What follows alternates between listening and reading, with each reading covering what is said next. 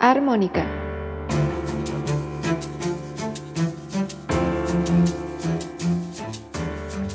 Pláticas musicales inesperadas.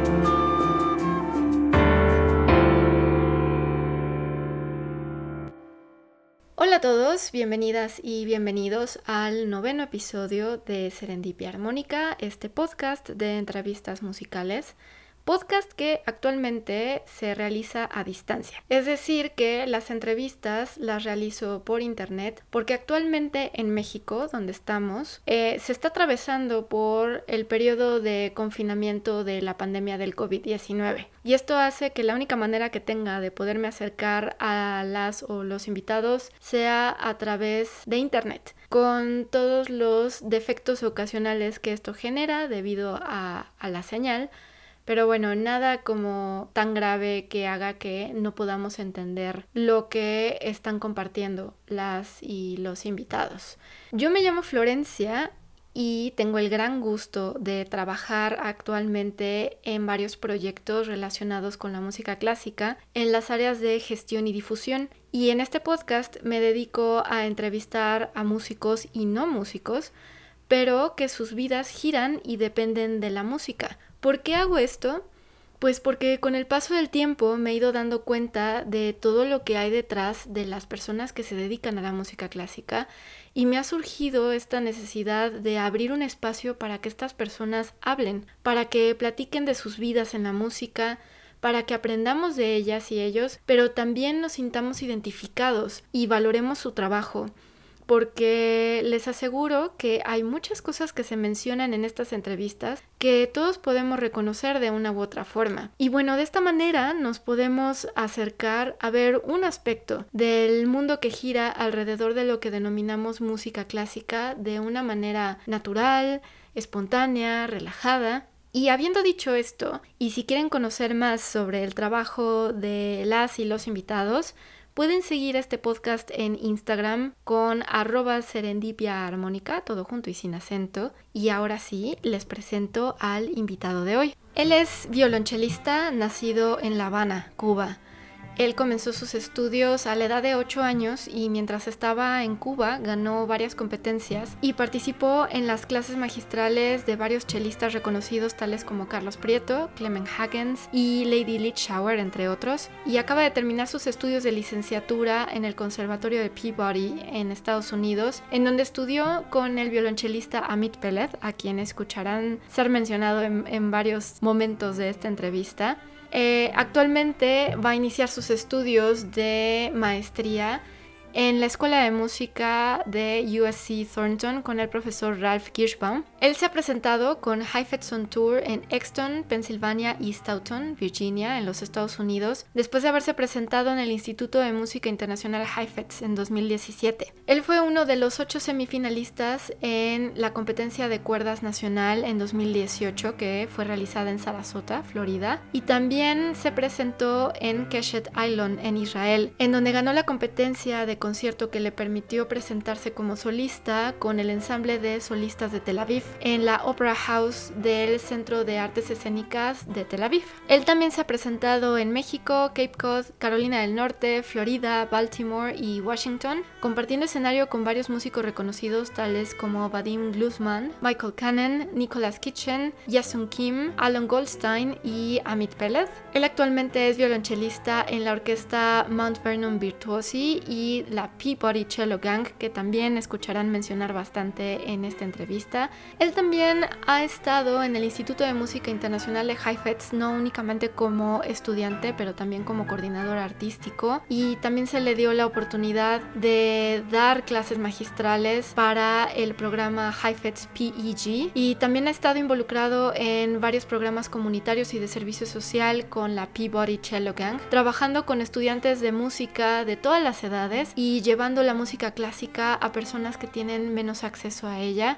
También ha participado en radio en varias ocasiones en Cuba, en Israel y en Estados Unidos y también fue semifinalista en las audiciones de Astral National y durante el verano asistió al Festival de Música Manchester en Vermont tocando muchísima música de cámara. Él también fue semifinalista en la competencia Sphinx en este año, en 2020, y les presentó a Ismael Ariel Guerrero Pombut.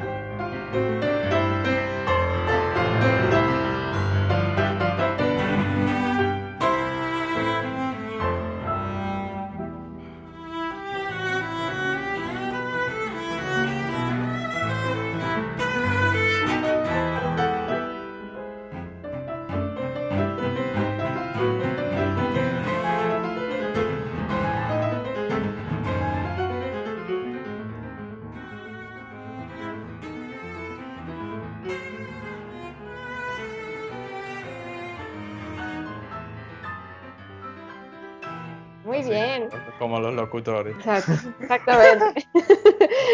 Isma, ¿cómo estás? Ahí bien, un placer verte, hace rato que no nos vemos. Sí, pero fíjate, se nos hizo vernos de todas formas porque se supone que nos íbamos a ver este año y por la pandemia no se pudo, pero mira, sí, sí, sí nos pudimos ver al fin y al cabo. El internet, lo que hace el internet, las maravillas del internet. Las maravillas del internet, sí, ¿cómo estás? Ahí bien, ah, no sé, estaba como que un poco adaptándome a esto de la pandemia y esto de estar haciendo un poco de la música online, ¿viste? Eh, colaboraciones con, con, otros artistas, pero de manera virtual. Y entonces, bueno, más o menos ahí me estoy acostumbrando a, a ese nuevo mundo. ¿Y, cómo, ¿Cómo te va con eso? Porque sí ha sido, o sea, tanto para las clases en línea como para las grabaciones ha sido este, muy intenso. Bueno, en un principio fue bastante difícil para mí porque, dice, yo tuve eh, en enero, eh, de, enero a marzo tuve un, un periodo bastante complicado porque tuve un montón de audiciones para, para mi master's. Ah, y entonces tuve tremendo, fue un periodo muy intenso para mí y entonces de repente me, me cogió lo que le dicen, cuando estaba, cuando terminé las audiciones, me cogió lo que le dicen las senioritis, o sea, cuando eso ah, de la, de la vagancia. Ahí, me escucha. Ahí estás. me quedo así como paralizado y ok, vale. No ¿Me escuchas aquí? Sí, te escucho bien ya. ok, vale, pues así. Uh, bueno, entonces te, te decía que que me cogió esto con la pandemia, junto, me cogió la señorita junto con la pandemia, entonces fue bien difícil para mí como que buscar, uh, buscar una meta en ese tiempo, ¿no? No tenía, de momento todos mis conciertos se, se cancelaron y como que perdí un poco el rumbo de lo que quería hacer, ¿no? O sea, por supuesto que, que nunca me deshice de la música, ¿no? La música siempre estuvo ahí conmigo, pero fue un momento en que como que para ir a practicar y estudiar cello me, me, me costaba un poco y entonces estaba como que un poco vago, perdí mucho la noción de tiempo. Pero bueno, poco a poco mis amigos, uh, todo el mundo estaba, todos estábamos en el mismo bote, como decir, que todos estábamos pasando por lo mismo. Y mis amigos me empezaron a llamar para proyectos y entonces el proyecto por aquí, proyecto por ahí, poco a poco empecé, a Meet también me ayudó muchísimo con las, con las clases y entonces me, o sea, tuve que, aprenderme una hora súper bien difícil para mayo. Y entonces, pues ahí un poco empecé a, tomar el rumbo, ¿no? Igual, después que, que, me gradué completamente, ya también perdí un poco el rumbo, pero bueno, empezaron más proyectos y más proyectos. Y ya, y, y, he hecho grandes colaboraciones. Los otros días tuve un concierto, o sea, un recital para, para un hospital en Baltimore, pero estaba bueno, fue virtual, ¿no? Pero fue súper lindo oh, volver a tocar para las personas, viendo a las personas virtualmente, ¿no? Pero bueno, estaban ahí. Ya, no es solo un video que yo hago y lo publico en internet, ¿no? Es simplemente que estoy tocando virtual y la gente me puede escuchar como un concierto en vivo, pero bueno, a través del internet. Y eso fue muy bonito, muy bonito volver a vivirlo. Y entonces ahora recientemente hice una grabación para the Heifetz uh, Institute, Music Institute. Um, entonces se va a publicar mañana a ese recital. ah, qué bien. Excelente, ya lo estaré compartiendo. Sí, y entonces súper, súper, súper contento. Y bueno, ya, y, y, ahora en dentro de un mes, no, bueno, menos un mes, o un mes o menos un mes, me estaré mudando a Los Ángeles para empezar mi máster en USC, uh, University of Southern, Southern California, Thornton School of Music. Felicidades, qué bueno. Gracias, gracias. Muy bien. Y bueno. Sí.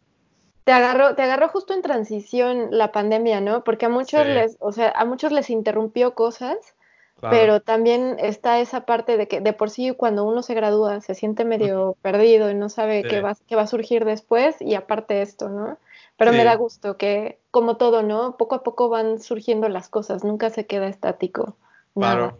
Fue como un arma de doble filo, ¿viste? Porque si me hubiese cogido, por, esa, por ejemplo, en tercer año, ¿qué sería de mí si yo estuviese así encerrado, así sin muchos, muchas metas que cumplir cuando en el próximo año, ah, o sea, en el próximo año tendría un montón de audiciones, pero entonces no saber si las audiciones se iban a dar en vivo, en vivo o no, entonces ya eso me pondría un poco más nervioso que si no como que la pandemia como que fuera un periodo de transición y ponerle fin a una etapa de mi vida para empezar otra en el máster, y, hmm. y cosas hmm. Sí, sí, sí, le puedes dar como un significado ahí, ¿no? Sí, es depende de cómo lo veas, pero bueno. ahí todo, todo, todo lo malo tienes lo bueno, tienes algo bueno. Sin duda, sin duda. Como por ejemplo ahorita esta videollamada, yo te aseguro que en otro momento yo creo que habría sido más difícil hacerla. Sí, claro, claro, definitivamente. Y platicando un poquito sobre, sobre tu vida desde tu infancia, eh, platícanos un poco, ¿cómo fue que te iniciaste en la música? ¿Te acuerdas? ¿Cómo ah, hubo algún evento en tu vida que te haya marcado y que hayas dicho, wow, ¿qué es esto? Bueno, desde chiquitico yo siempre, a mí siempre me gustó mucho la música porque eh, todos los, TV musicales, todas las canciones y eso, las canciones de verano, todos los artistas, yo me, aprendía, yo memorizaba muchas canciones y me las ponía a cantar. No me importa la afinación que tenía, ¿no? Pero bueno, me las ponía a cantar ahí y mis padres se dieron cuenta de eso. Además, yo me ponía, yo tenía como este bate de juguete, ¿viste? Y me ponía enfrente del televisor y empezaba a tocar mi bate como si fuese una guitarra. Ah, ok. Y, no, ni siquiera un micrófono, era bastante grande y entonces yo lo cogía como una guitarra. Y entonces, pues bueno, ahí, ahí mis padres se dieron cuenta que a mí me gustaba la música y pues mi primo estaba en un taller de música y pues más o menos ahí... Ah, no, bueno, no estaba en la escuela, pero había un taller particular de música. Ah, donde muchos muchos niños de temprana edad donde quieren, quieren aplicar para la escuela de música, ellos se preparan en ese taller. Y pues bueno, mis padres me introdujeron ahí y, pues ahí empecé mis primeros pasos. Y me acuerdo que fueron como tres meses o algo así antes de, de aplicar escuela de música, pero generalmente los niños están ahí por, por años, no sé, un año, dos años, tres años de preparación, pero a mí eso me tocaron tres meses y bueno, yo dije, bueno, ya no importa aplicar este año y que sea lo que sea. Y tres pues, meses por tu edad. Sí. O sea, porque ya entraste más grande, entonces. Sí, entré más grande, entré más grande. O sea, generalmente en la escuela de música en Cuba se entra se hace las pruebas a los siete años y bueno, yo entré ese taller con siete años y bueno, yo decía, vale, bueno, este mismo año ya entro.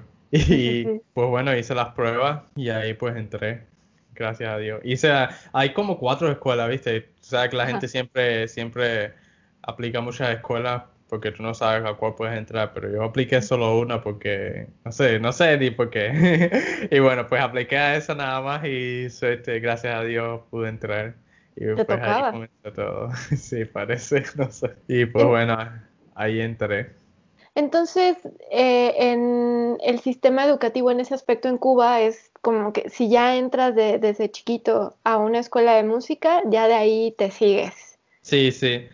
si quieres ser músico, o sea, las escuelas normales tienen su, su enseñanza musical, pero no es nada, nada que en comparación con la enseñanza musical promedio de aquí o la enseñanza musical básica para entrar a una escuela, ¿viste? Es muy, muy, muy, muy, muy, muy, muy básica.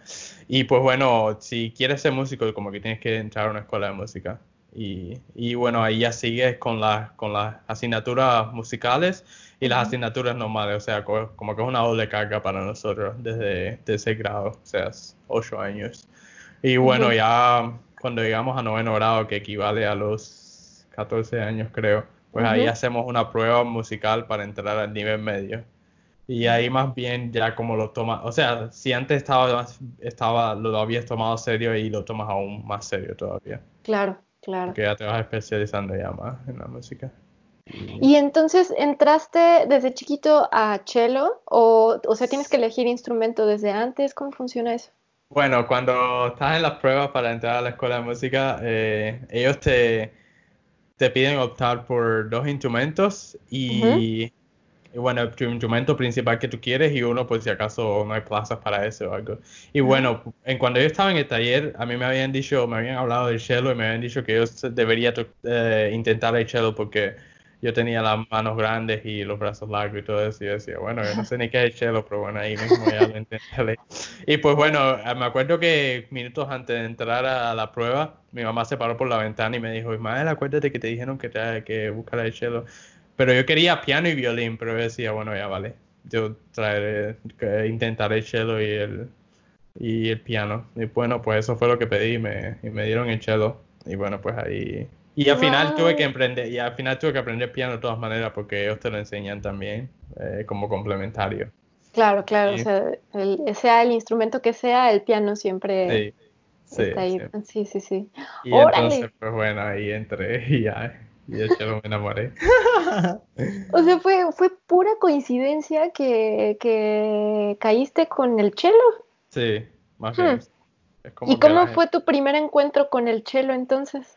Ah, bueno, mi primer encuentro con el cello, o sea, me sentí un poco raro, por supuesto. Y bueno, ya, yo dije, bueno, ya no importa. Si la gente dice que lo debo probar es porque por algo será. Y bueno, una vez que, que entro a la escuela de música, me acuerdo que tuve mi primera lección. Entonces estábamos a. Nunca. La primera lección, como que te enseñan las partes de cello, qué sé yo. Y bueno, en la segunda te enseñan pizzicato, pero el arco va más allá. Pero me acuerdo que en una lección, una de las primeras lecciones, sea la tercera o la cuarta, mi profesora me, me acuerdo que me enseñó como una escala así, pero ella me tocaba, me, me tocó el acompañamiento con el piano y yo te, yo tocaba la escala en el cello, pero yo en ese momento yo no tenía piano y entonces a la casa yo le dije a mi mamá, mami, yo aprendí esto, pero la profesora tocaba el piano, así que yo pienso, como yo no tengo piano, no lo voy a estudiar. Y entonces no... y entonces ¿Qué pretexto? No... y entonces no estudié la escala y cuando llegué a la próxima clase no me sabía ni no me sabía nada. y la profesora fue para afuera donde estaba mi mamá y fue un tremendo escándalo porque yo no me sabía, no había estudiado la escala y bueno, ya eso fue como como que me abrió la mente y me puse a estudiar. Y eso fue como un life changing para mí. O sea, a partir de ese momento me di cuenta de lo importante que era estudiar y que si quería ser músico que tenía que dedicarme a eso y, estudiar bastante. Y pues bueno, ahí a veces y, generalmente trato de estudiar como pueda. Claro, porque me imagino que, o sea, me, pongo en el lugar de tu maestra y, el, pensar que estás ocupando un lugar así, que, pasaste como por todas las pruebas para ser admitido en esa escuela y todo, y que llegara sin estudiar es como, no, no es posible, ¿no? Sí, sí. Y bueno, yo me... Pero es que mi pretexto no fue para... Yo lo hice inocentemente. Yo, o sea, genuinamente yo decía, bueno, ¿cómo voy a estudiar esto si yo no tengo piano, viste? Pero es que, es que no es que no quisiera estudiar, pero tampoco es que hice el esfuerzo para estudiar, viste. Es, es como que, que estaba en el medio, o sea, no tengo esto, como que me di por vencido súper rápido. Y no es así. Sí, sí, sí. Sí, y, lo entendiste como que a fuerza el piano era un elemento fundamental para que pudieras hacer las cosas, sí. Claro. Y bueno, no lo tenía, yo no lo tuve hasta quinto grado, pero así, así mismo me fui para adelante y, salí adelante como pude. Pues fue, fue una lección este, que aprendiste bastante pronto, afortunadamente, ¿no? Sí, gracias Muy pequeño. Sí, sí. Y luego entonces seguiste, a, hiciste la prueba para nivel medio y quedaste. Sí, y bueno, y entré al nivel medio. Y en nivel medio supuestamente eran cuatro años, ¿no? Pero ¿qué pasa? Es cuando ya estaba en el tercero, en el tercer año. O sea, yo siempre tuve desde chiquitico, con esta eh, profesora, ella siempre, o sea, yo tuve un montón de profesores, pero la primera profesora de la que te estaba hablando, ah, ella siempre me dijo que yo tenía que buscar dónde estudiar que en Cuba probablemente iba a alcanzar los límites muy rápido. Y pues bueno, yo me sentía así un poco en nivel medio, que como que necesitaba un poco más de roce internacional y roce con como que más competencia, ¿viste? Eh, porque, y además necesitaba más, mucho más estímulo. Como que yo estaba esforzándome un montón y no, no veía muchos resultados. Entiendo. Ah, o sea, yo veía resultados, resultados satisfactorios para mí, pero pero no había nada así que me estimulase como que, no sé, un premio en cash o, no sé, un cello, un, mejor cello o un mejor arco, cosas así, nada de eso nunca pasó. Y pues bueno, o no sé, qué sé yo, un concierto con la Sinfónica de Cuba, nada de eso nunca pasó. Eh, siempre desde chiquitico tuve en mente de estudiar mucho para tratar de ganarme una beca en cualquier lugar. Bueno, entonces cuando llego al tercer año, eh, mi, mi profesora me dice que que si quería hacer dos años en uno. Pues. Pero me lo dice a mitad de, a mitad de año, ¿no? Entonces, como que era un poco tarde para reclamarle en la escuela, decir, no, a ver si puedo hacer dos años en uno y, y, hacer las pruebas para la universidad ya. Y bueno, eso fue tremendo debate ahí, tremendo debate. Pero bueno, al final lo logramos. ¿Y qué pasa? Ya yo me empiezo a preparar, en tercer año me empiezo a preparar para las pruebas de la universidad, que eran en enero. y, y pues bueno, y empiezo y aplico a la universidad y, saco tremendo buenos resultados, o sea, saco máximo en todo y ya casi tenía mi plaza asegurada, nada más que tenía que hacer unos exámenes en mayo de, de historia español y algo así. Y nada más que tenía... Era ¿En Cuba? Ahí sí, En Cuba. Ya las pruebas musicales las había pasado con, con, con máximos resultados todo, nada más que tenía que hacer las pruebas académicas. Sí, sí. Y pues bueno, eso era más tarde, pero ¿qué pasa? Antes de eso viene una familia, la familia Borowski, una familia de músicos que reside en Baltimore. Y ellos fueron, pasaron por, por, Cuba a hacer un montón de conciertos y afortunadamente ellos pasaron por mi conservatorio. Y me acuerdo que ese día yo me iba a ir para la casa, me iba a ir para la casa temprano, pero de momento los veo a ellos y un profesor me llama, hey Mike, ¿quieres tocar para ellos? Y yo decía, oh, bueno, ya, ¿por qué no? Y ahí les toqué y bueno, empezamos ahí a hablar, qué sé yo, y, y, de momento me piden hacer un disco, pero yo no tenía ningún disco mío. O sea, yo tenía grabaciones mías, pero eran grabaciones viejas. Y decía, bueno, eh, tengo que, que, que probablemente, probablemente, debería mandar algo nuevo, ¿no? Y entonces ese día llego a la casa súper rápido y lo grabo con mi teléfono, me acuerdo. Me grabo con el teléfono y grabo un montón de piezas ahí y las pongo en un disco y se lo doy al otro día en un concierto que ellos tenían en Cuba. Y pues bueno, y, así empezó todo. Ellos llegaron aquí a los Estados Unidos, contactaron a Meet y de momento me dio una llamada después de, un mes, me dio una llamada así, no, que si tienes que aplicar aquí a la escuela, el conservatorio de Pivari, Ajá tienes que aplicarlo hoy porque hoy cierran las aplicaciones y yo decía, pero bueno, yo no, no tengo internet, ¿cómo voy a aplicar hoy si yo no tengo internet? No tengo dónde buscar internet. Y pues bueno, le dije eso y le dije que afortunadamente no podía aplicar, que eso lo agradecía mucho. Pero bueno, me llaman después de nuevo y me dicen que la escuela iba a esperar por mí. Y yo decía, wow.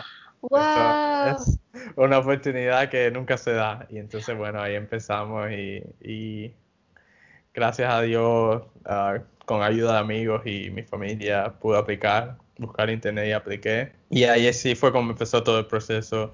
Después tuve que mandar un montón de papeles y, y aplicar para la visa y todo eso, pero bueno. a ver, a, ver, vamos por partes, porque esta historia está muy buena. O sea, eh, o sea la, la, familia te escucha en Cuba se regresa a Baltimore y entonces eh, contratan a Amit. Amit todavía no estaba ahí. No, eh, Amir estaba en Pivari, pero yo, ellos me ah. enseñaron el video mío a Amit y, y a ah, mí le gustó. Le dijo a ellos que cómo contactarme y para ver si yo podía aplicar al colegio.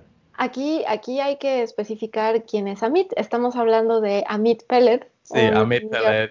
Un, un, violonchelista reconocido que es excelente profesor y que, y que, bueno, de hecho, pues por él nos conocimos, ¿no? Porque él eh, siempre está haciendo giras con sus alumnos, con la Peabody Cello Gang, que es, este grupo de estudiantes que Amit elige con quienes van a hacer giras para tocar y también para dar clases y hacer este intercambio estudiantil. Entonces, aquí nos conocimos nosotros por, porque en San Miguel de Allende, en el Festival de Música de Cámara, Amit fue invitado junto con sus alumnos y entonces entre ellos estaba Ismael. Y entonces se, ya hemos hablado de hecho de esto porque entrevisté a Luis Capilla, un chelista que también participó en, en la Semana del Chelo en San Miguel, que platicamos sobre eso, sobre ese intercambio musical que hubo aquí y, eh, y, bueno, a mí me tocó ser, este, me tocó ser como la traductora y coordinadora y voluntaria de muchas cosas. Pero bueno, de ahí fue que nos conocimos y entonces Amit Pellet es, es un chelista muy reconocido, pero no solo como intérprete, sino como pedagogo, es excelente maestro. Entonces, que Amit te haya escuchado a través de esta familia y te haya echado el ojo y haya pedido que te fueras para allá, pues es muy importante, ¿no? Sí, claro, eso fue definitivamente fue algo que, me cambió el giro de mi vida totalmente. Claro. o sea, siempre tuve mi, siempre tuve ese sueño de poder de irme a estudiar en algún otro lugar, ¿no? Pero así que, que se me diera así de repente. ¿Cuántos años tenías? Tenía, en ese momento tenía 17 años.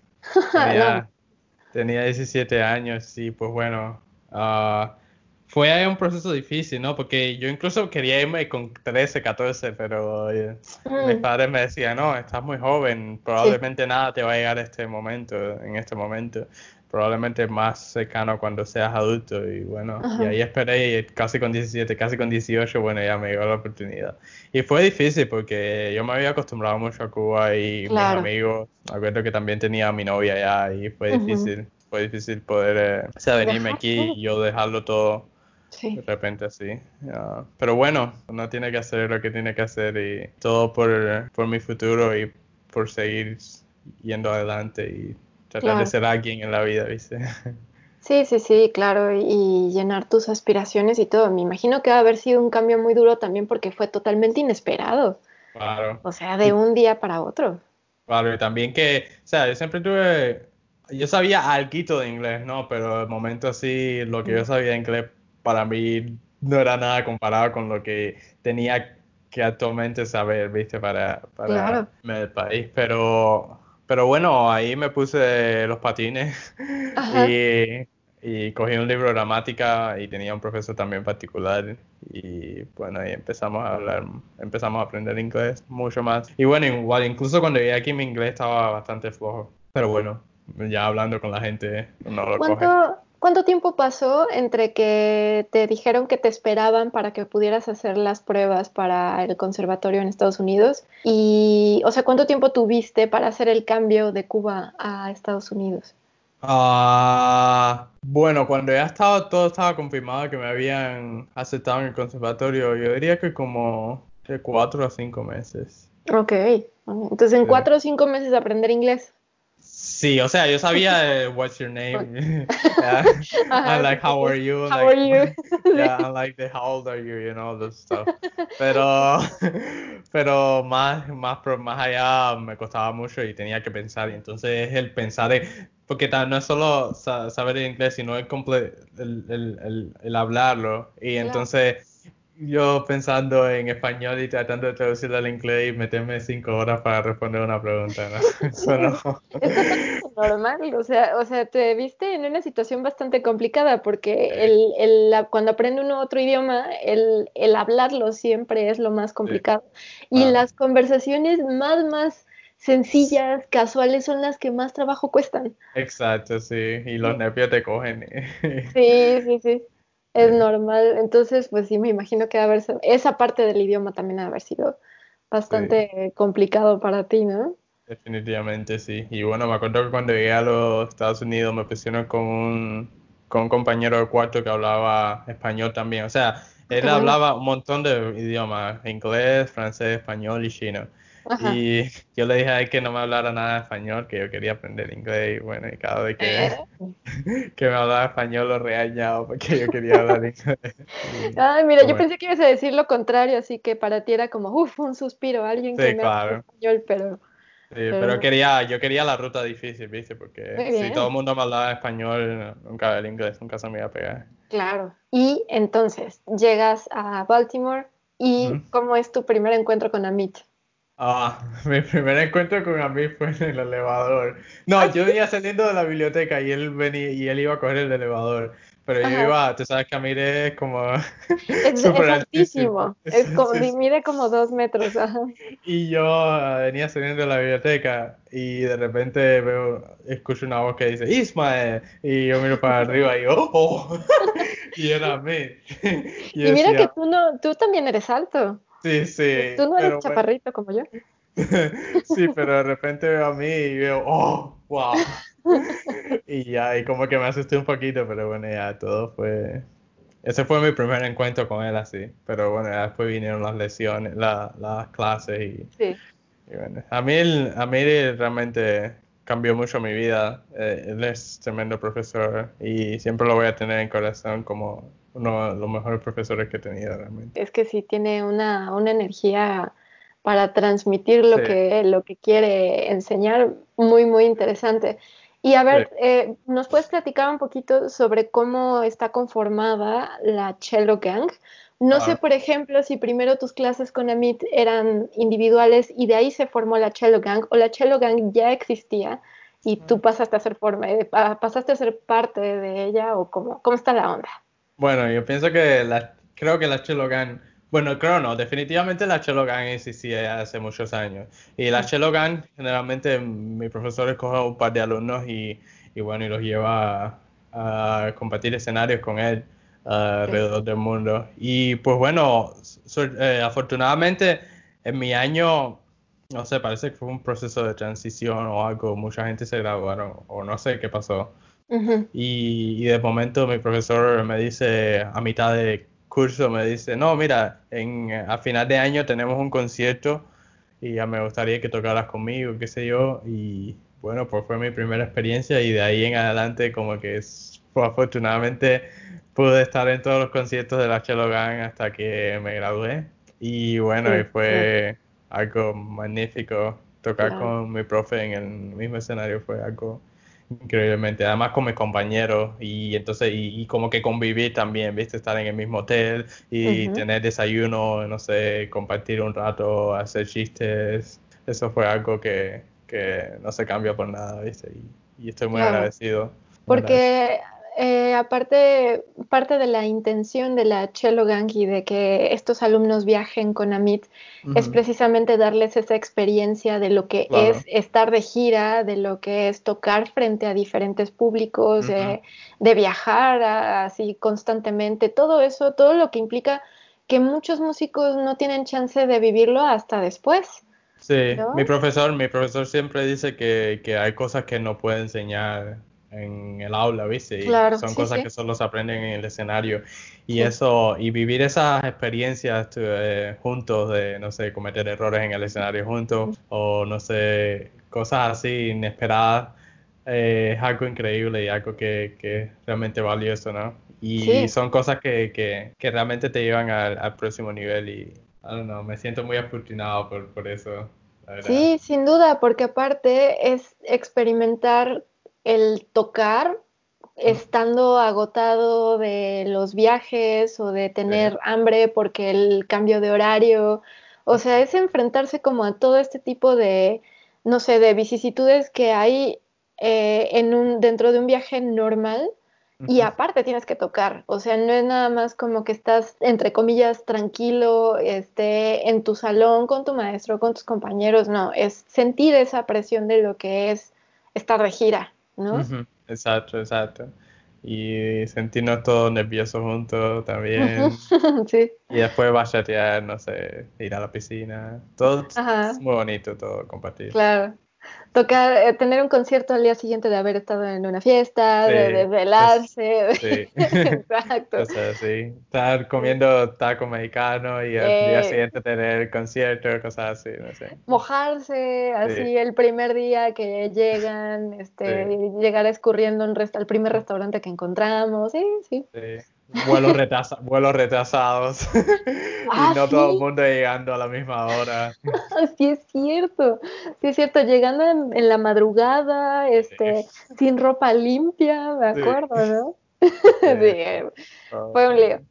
¿Qué anécdota tienes de estas, eh, de estas aventuras con la Cello Gang y con Amit? Así, alguna que se te venga a la mente que, que no sé, que te encante o que por algo es la primera que se te viene a la cabeza.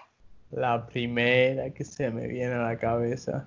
Bueno, realmente cuando estuvimos en México, ¿Ah, sí? Eh, pues, esa fue una, o sea, fue una de las mejores experiencias que, que tuvimos con la Shelogan, porque, bueno, en lo personal fue muy valioso para mí poder estar en un país donde puedo hablar mi idioma y sentirme así como casi como en casa. Arropado. Y, y sí. Y entonces, además, todo, toda la experiencia fue súper, súper, desde el hotel que fue así como un hotel, no, no, de estos hoteles súper, o sea, estos hoteles cotidianos que tú ves, pero fue otro hotel así más como que más de casa, ¿no? Con un montón de plantas alrededor, tremenda vista súper hermosa, todo súper decorado, súper lindo, súper tipo casa, así, me sentí súper... Y entonces amanecer y el desayuno así, eh, de, con, lo, con, con, mis colegas mexicanos y con todo. Y además, eh, tener tantas nacionalidades así en una misma, o sea, en una misma habitación eso fue increíble. Además puedes salir, sentir el calor. Eh, sí, el calor, el guaya que sentimos el calor. Sí, y todo, ah, no, eso fue, fue increíble. Realmente esa experiencia que tuvimos en México fue, fue realmente something else. inolvidable. Fíjate que es algo que todos los que participamos en esa en ese evento este decimos y a ver, hay que aclarar, es que eran los, los seis estudiantes de AMIT que eras tú, que vienes de Cuba, eh, estaba Javier, Javier de España, eh, Dorotea de Croacia, este, Zoe de Taiwán, Sonny de China, eh, Joe. Joe que venía de Nueva York, y cinco mexicanos y un venezolano. Entonces era, era toda una mezcla y Amit que es israelí, americanizado. Ah, claro, claro, claro, exacto, y Amit que viene de Israel, exactamente. Y, pero fíjate que eso que mencionas que fue una experiencia para ti tan, pues, muy, muy bonita, fíjate que todos opinamos, me incluyo, aunque digo, a ver, yo no soy chelista, yo ni siquiera soy músico profesional, pero estas personas me hicieron sentir, o sea, nomás me faltaba mi chelo para estar ahí, ser parte del grupo pero se expresaron todos con mucho cariño de esa experiencia. Se hicieron amistades que siguen y seguirán y de ahí a muchas personas se les fueron abriendo caminos diferentes, creo que incluyéndome.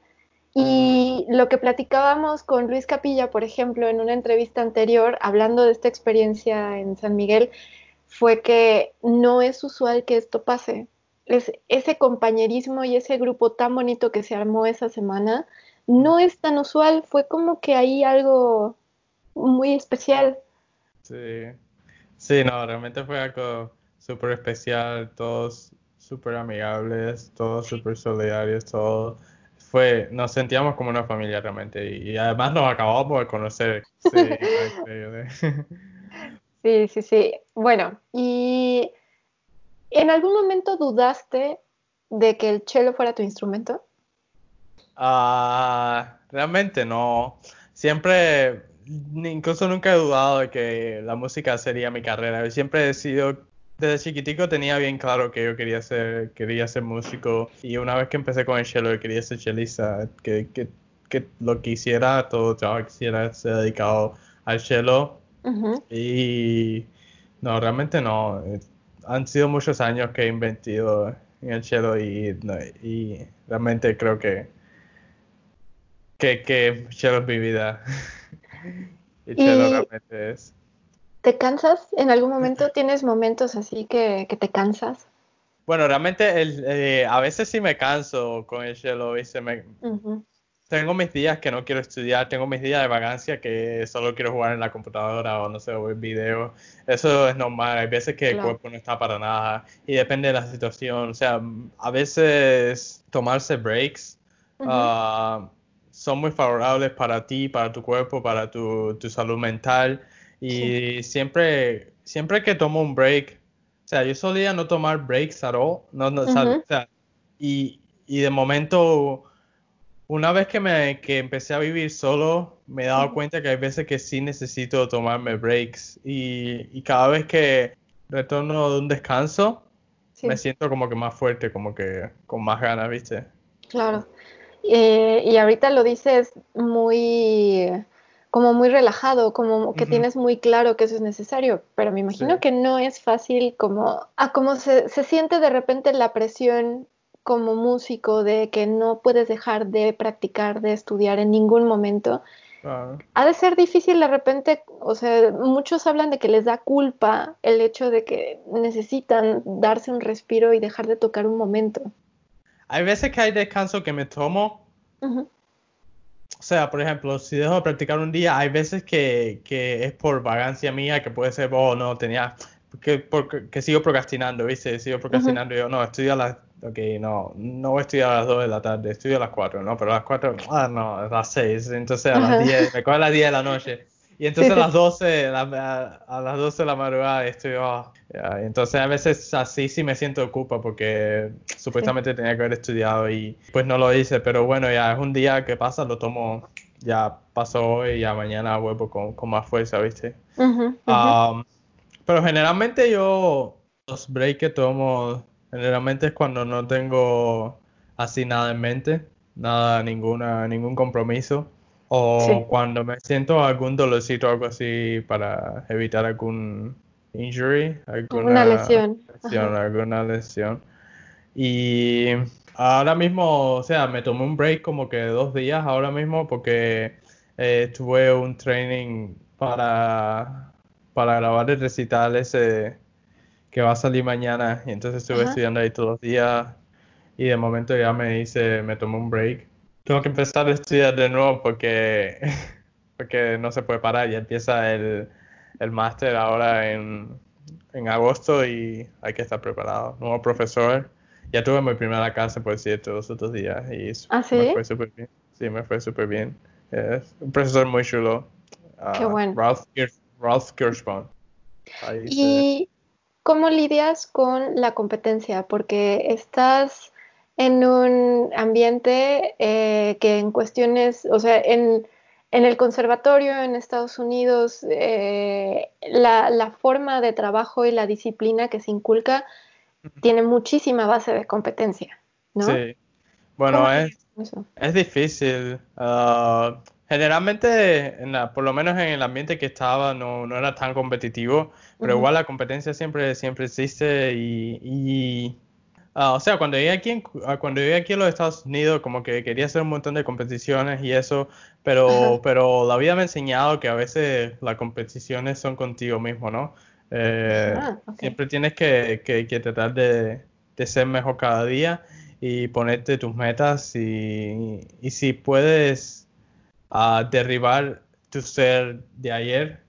O sea, si el ser tuyo de hoy puede derribar ese tuyo de ayer, pues ya ganaste una competencia, ¿viste? Y, para mí eso es muy importante. ¿no? Igual las competencias son importantes para, para a veces para darte promoción, ¿no? Pero, pero igual no lo es todo. Pero igual lidiar con, con ambientes competitivos, hay muchos ambientes musicales eh, en otros territorios son más, más competitivos y más, y menos saludables que otros, ¿viste? Sí, ah, Porque hay que ser, hay que ser realista, ¿no? Hay, hay ambientes que son extremadamente competitivos y eso no creo que sea tan saludable. Pero bueno, la competencia siempre existe y sobre todo en el ambiente musical que donde no todo el mundo puede ser concentrista, no todo el mundo puede ser solista, no todo el mundo puede tener trabajo, ¿viste? Entonces, Por eso mismo es que existe la competencia, por cosas. Pero bueno, ahí se lidia con eso. ¿Y cómo fue que aprendiste que la mayor competencia es contigo mismo y no con los demás? Bueno, eso lo aprendí con el tiempo, lo aprendí, eh, a veces me presentaba con, competencias y como que las perdía y, yo decía, bueno, pero ¿para qué yo sigo en el shell? O sea, no es que nunca dejé, nunca, no es que nunca dudé de ser chelista, ¿no? Pero, o sea, eran momentos que decía, no, pero, ah, pero yo tenía que haber pasado esta ronda o tenía que haber ganado esta competición. Y bueno, y no pude, pero bueno, a veces me pongo a, a reflexionar y y la, música es muy subjetiva, ¿no? depende de muchas, es, cuestión de opiniones a veces.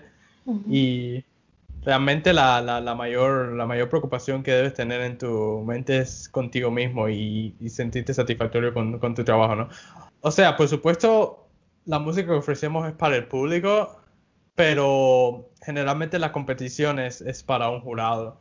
Entonces, entonces es como que un, sector muy, muy pequeño dentro de todo el público al que quieres ofrecer la música, ¿no? Y, bueno, y son eh, a veces afortunadamente para ti, a veces depende, depende de, de, opiniones. Ahí tienes que seguir para adelante y siempre tratar de ser mejor que ayer. Eso es para mí, o sea, lo he aprendido mucho en, en esto, en este tiempo. Y otra cosa, aparte de la competencia, que es es, muy notorio en, estas disciplinas, en el arte en particular, bueno, quizá en todo, el ego, ¿no? El tema del, ego. El otro día estaba, estaba, escuchando un podcast que me recomendaron que era, eran un par de físicos que estaban hablando eh, sobre las investigaciones y todo, o sea, nada que ver con la música, digamos, pero eh, hicieron la pregunta de que si el ego puede ser una herramienta o un obstáculo, ¿no? Entonces, ¿tú qué opinas? ¿Qué opinas de eso? ¿Qué, ¿Cómo manejas el ego de los demás y el tuyo? Yo pienso que el ego uh, generalmente es una herramienta destructiva para contigo mismo. O sea, por supuesto, todos tenemos cierto ego y yo siempre, siempre pienso que tenemos tener, que tener cierto ego para poder eh, vencer obstáculos y para creer en ti mismo y para poder, poder alcanzar tus metas. Pero a veces, o sea, hay que saber manejarlo bien porque a veces puede transmitirse como que, como que demasiado ego y eso hace irritar a otros, incluso va en contra de tu propio trabajo, ¿no? Y, y pues, pues es muy importante saber manejar tu ego, o sea, es importante saber creer en ti, y saber confiar en ti y saber que puedes hacer las cosas, pero eso lo mantienes tú, ¿no? Eso es, una, eso es algo que lo mantienes por dentro, no es algo que, que debas estar propagando por ahí, ¿no? Que si soy el mejor, que si, que si yo lo sé todo y cosas así, ¿no? Pienso que, que, es una herramienta que puede ser de doble filo. Sí. Definitivamente, un arma de doble filo. Y pues bueno, hay que ser muy cuidadoso con eso. Y, la humildad, la humildad, siempre, siempre la humildad, porque el mundo da muchas vueltas, muchas, muchas vueltas. Un día estás arriba, otro día estás abajo y no sabes cuándo vuelves a, estar arriba, ¿viste? Entonces, siempre hay que ser muy cuidadoso y siempre ser súper humilde, siempre. Así es. ¿Cómo logras distinguir cuando ya cruzaste la línea entre, entre esa fortaleza, esa confianza en ti mismo y ya cuando ya estás cayendo más bien en, en, el, en el querer demostrarle a los demás? Bueno, para mí es algo difícil porque yo, yo estoy, o sea, yo estoy en la línea, línea baja, o sea, está, aquí está el ego supremo, aquí está la confianza y aquí está el donde no crees en ti y estoy en donde está la confianza, eh, o sea, estoy, aquí está la confianza donde en medio, Yo estoy como que en medio, estoy trabajando más en la confianza y en trabajando en, en creer todo lo que puedo hacer, todo mi potencial. Y eso es algo en que, que, estoy trabajando. Yo generalmente me caracterizo por ser una persona humilde. Ah, no creo que, que, en algún momento me haya, a lo mejor, pero difícil, a lo mejor, pues igual eso depende de interpretaciones, pero no creo que nunca me haya, nunca me haya Sí, hayas siempre, tenido alguna demostración así de, arrogancia, ¿no? De arrogancia ni nada, siempre, siempre he sido muy humilde, pero bueno, a veces sufro uh, conmigo mismo de, de, no creer en mí a veces, ¿viste? Y es algo que estoy, que estoy trabajando mucho en eso. Y lleva tiempo, lleva tiempo. de, llegar a ese creer en ti sin pasarte a ser arrogante, ¿viste? Sí, sí, sí, pero creo que lo definiste muy bien. O sea, una, eh, una cosa, la confianza es interna y no se la tienes que demostrar a nadie. O sea, tu trabajo es el que habla por ti. Y a lo mejor cuando cruzas esa línea es cuando ya estás como ya eh, presumiéndole y tomando actitudes bastante arrogantes, ¿no? Hacia los ah. demás. ¿Qué genera la música en ti? ¿Qué, ¿Qué, representa la música para ti? Ah, la música para mí es algo que a veces no tiene explicación. Ah, no sé, la música para mí como que me hace feliz, ¿no? La música para mí como que, que me acompaña en cada sentimiento que siento. Eh, a veces estoy, a veces estoy súper deprimido y me voy a practicar y, y, se me pasa la depresión, ¿viste? Sí. Ah, a veces yo siempre busco la música como refugio. Es como, es más bien como, como un refugio cuando, no sé, me siento deprimido o incluso cuando me siento contento, a veces saco mi cello y entonces me pongo a tocar un par de melodías así súper, súper happy. Alegres. Sí, y, no sé, y cuando me siento energético me pongo a tocar cosas así súper energético. Cuando me siento inspirado me pongo a escribir música. Uh, o, me pongo, me pongo, a improvisar y cosas así. No sé, la música es más bien como, como, es algo que me acompaña siempre, como un refugio todo. Que nunca te abandona, pase lo que pase. Exacto. ¿Y siempre tocas música clásica?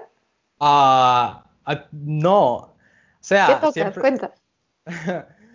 Eh, bueno, cuando estaba en música, eh, cuando estaba en Cuba, tocaba, por supuesto tocaba mucha música clásica, ¿no? Pero también tocaba mucha, mucha música cubana, mucha arreglos de cuarteto de, de música, de canciones populares como Lágrimas Negras, eh, Bésame mucho y cosas así. Y tocaba un montón de cosas de eso. También, ah, no sé si conoces la Orquesta Aragón. Ah, la, orquesta Aragón. la, verdad no.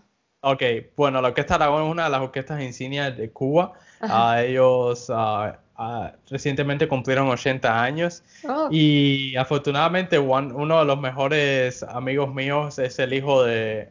Hijo, el hijo del... Es, es el nieto del fundador de la orquesta entonces, ah, actualmente su papá es el que dirige la orquesta y él ahora mismo está en la orquesta también trabajando. Y entonces, cuando estuvimos juntos, el papá me invitaba a los conciertos y eso, y tocaba un montón de mucha de esa música, ¿viste? Oh, y también me gusta mucho el jazz. Cada vez que puedo hacer una colaboración de jazz, ah, siempre me meto en eso.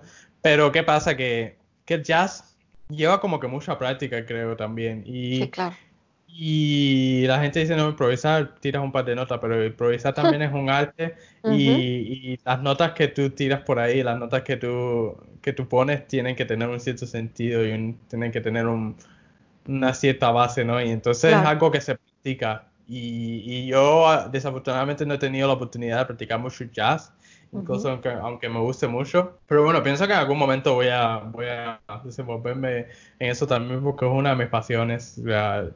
just experimentar estos acordes súper super exóticos y súper cool también y, poder improvisar arriba de ellos me, me encanta, me encanta eso. ¿Jazzistas favoritos? Me encanta mucho el Latin Last el Latin Jazz. El Latin Jazz.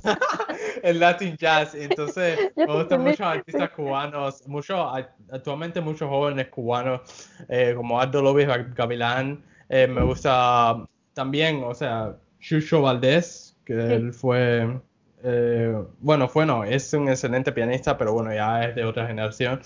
Y bueno, tenía un grupo iraquere que hacía mucho Latin Jazz y es eso es lo máximo. También me gusta mucho Paquito de Rivera. Y pues bueno, también hay mucho.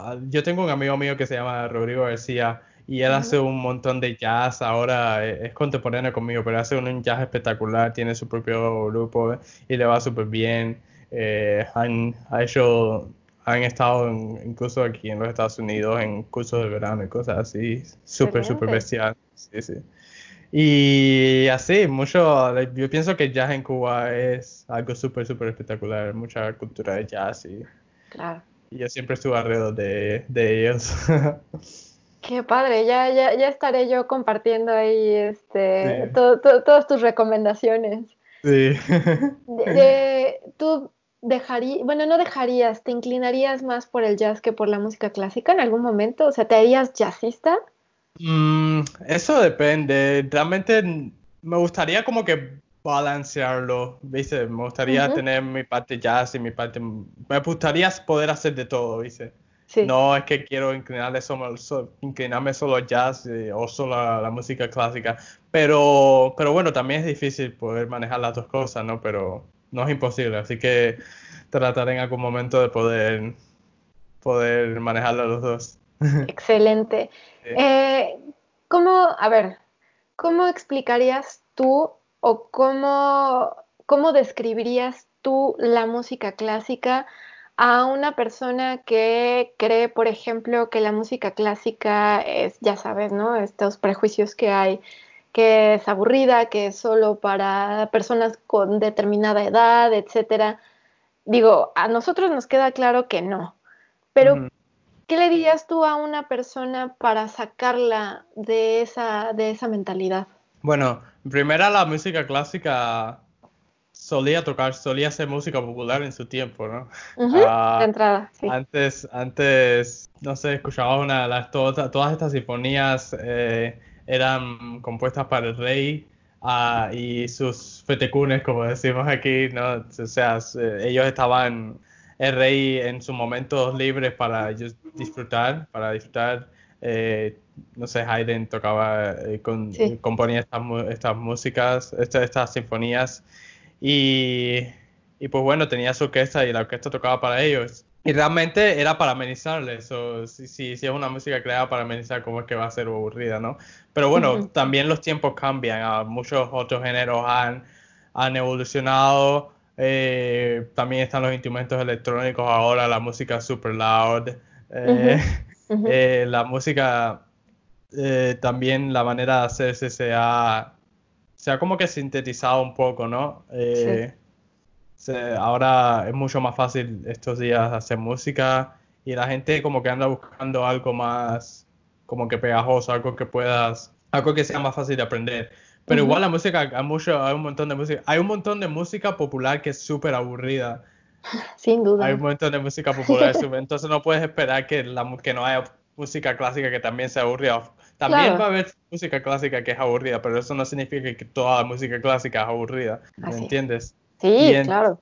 Y entonces, es como que este, este prototipo de música clásica que se ha creado y que es aburrida, pero la gente yo creo que se está guiando mucho por eso y entonces, por eso es que hay, mucho, hay muchas organizaciones que, que, por ejemplo, mi profesor ahora mismo tiene su orquesta MVB eh, de la cual yo he formado parte, eh, Mount Vernon Virtuosi, y su objetivo es llevar música clásica a muchas comunidades por sin, que ellos tengan que pagar, ¿viste? Para que sea free, para que la gente tenga acceso a esa música sin esa música y se den cuenta de, cuán divertida y, cuán enjoyable, cómo, cómo, la pueden disfrutar ellos. Disfrutable, sí, sí, sí. Y cuán, cuán disfrutable puede ser esa música también. Porque, o sea, al crearse este prototipo de que la música clásica es súper aburrida, entonces, ¿quién va a pagar para escuchar música aburrida, viste? Entonces, tenemos que brindar música clásica gratis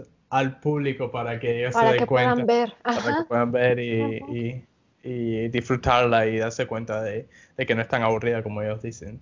Sí, y yo creo que, hay que enfatizar que es algo totalmente humano. O sea, los compositores, los grandes compositores de música clásica o las grandes obras maestras siempre, o sea, tienen una base, algunos eran, bueno, lo que dices, ¿no? Por encargo, porque el rey, la monarquía lo exigía, etcétera.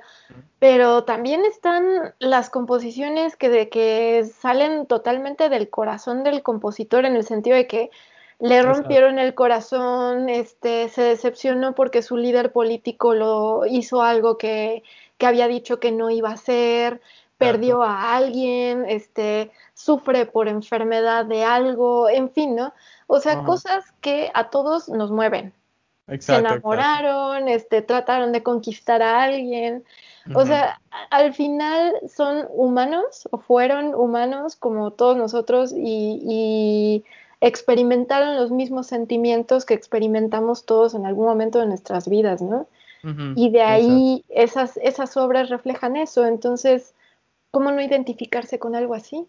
Claro, claro. Sí, lo que pasa es que también, o sea, la gente hoy, hoy en día se guían porque todas las canciones, por supuesto, tienen letras y eso, pero lo, lo lindo de la música clásica también, especialmente la música clásica que no tiene letra, es como, o sea, solo dejar que tu, que tu imaginación te lleve a donde quiera ir, ¿me entiendes? Y entonces como que, que, tener tu propio pasaje y tener tu, tu, propio, tu propia historia, crear tu propia historia en tu mente. Quitándole los límites del lenguaje, ¿no? Exacto, exacto.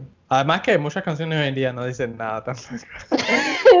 sí, tampoco nos hagamos, o sea, no, no es que estemos rodeados de obras maestras de muchos géneros, no, hay de todo en todos lados. Claro, entonces, no sé, más bien es un prototipo que se ha creado, de que la música clásica es súper aburrida. y, y, de ahí que este, también motivación para hacer este podcast y entrevistar a gente como tú, para demostrar que no es cierto. Sí. Muy bien, pues Isma, muchísimas gracias por compartir tantas cosas. Eh, ha sido un gustazo volver a escucharte, volver a verte. Y, mira, aunque no se nos hizo vernos en persona este año, pero bueno, mínimo ya, ya tenemos entrevista registrada en 2020. Ahorita voy me hago famoso. o, o haces famoso tú el podcast, más bien. Nos promocionamos mutuamente. Esto fue Serendipia Armónica.